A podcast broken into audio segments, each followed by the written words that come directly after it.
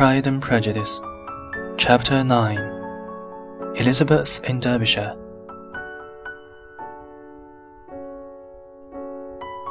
During the week before the regiment's departure, all the young ladies in the Meryton area became extremely depressed. Only the two elder Miss Bennets were still about to eat, drink, sleep, and lead a normal life. They were often scolded by Kitty and Lydia, who could not understand such hard-heartedness. How shall we manage without the officers? They cried miserably. How can you smile like that, Lizzie? Their affectionate mother shared all their sadness. I remember when Colonel Miller's regiment went away twenty-five years ago, she said. I thought my heart was broken.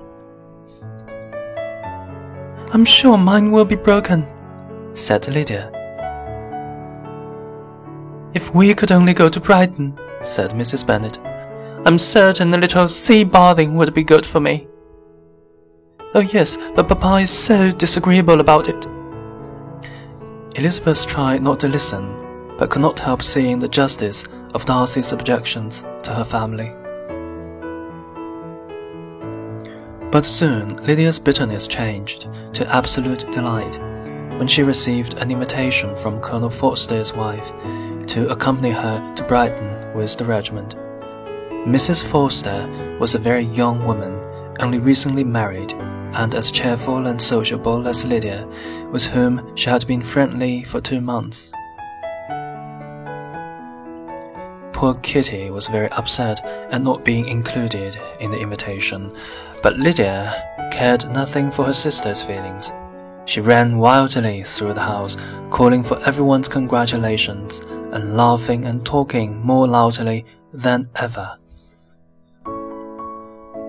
Elizabeth could not share her sister's happiness and felt it was her duty to advise her father secretly to refuse permission for Lydia to go but she could not convince him that Lydia would be in any real danger, and so all the arrangements were made for her sister's departure. Elizabeth thought her father was wrong, however, and was still worried about how Lydia would behave in an atmosphere of greater freedom and among the temptations of a fashionable seaside town like Brighton.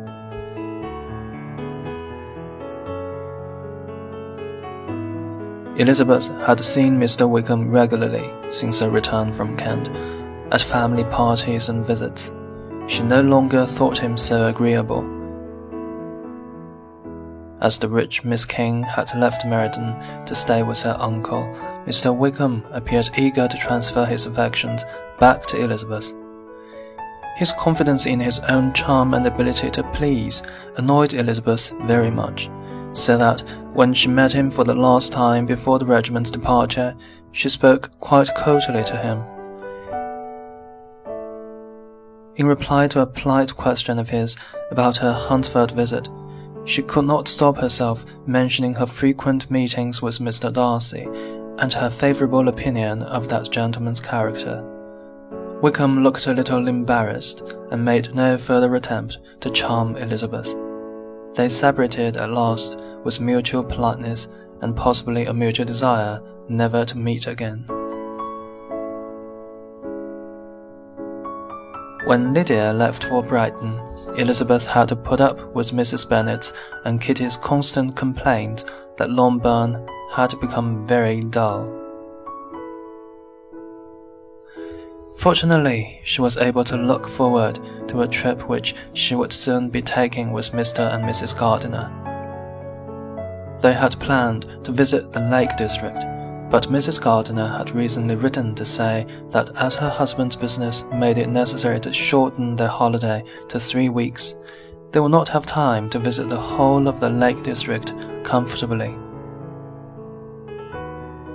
Instead, she suggested visiting Derbyshire an area with a particularly strong affection for her, as she had spent a large part of her early life there.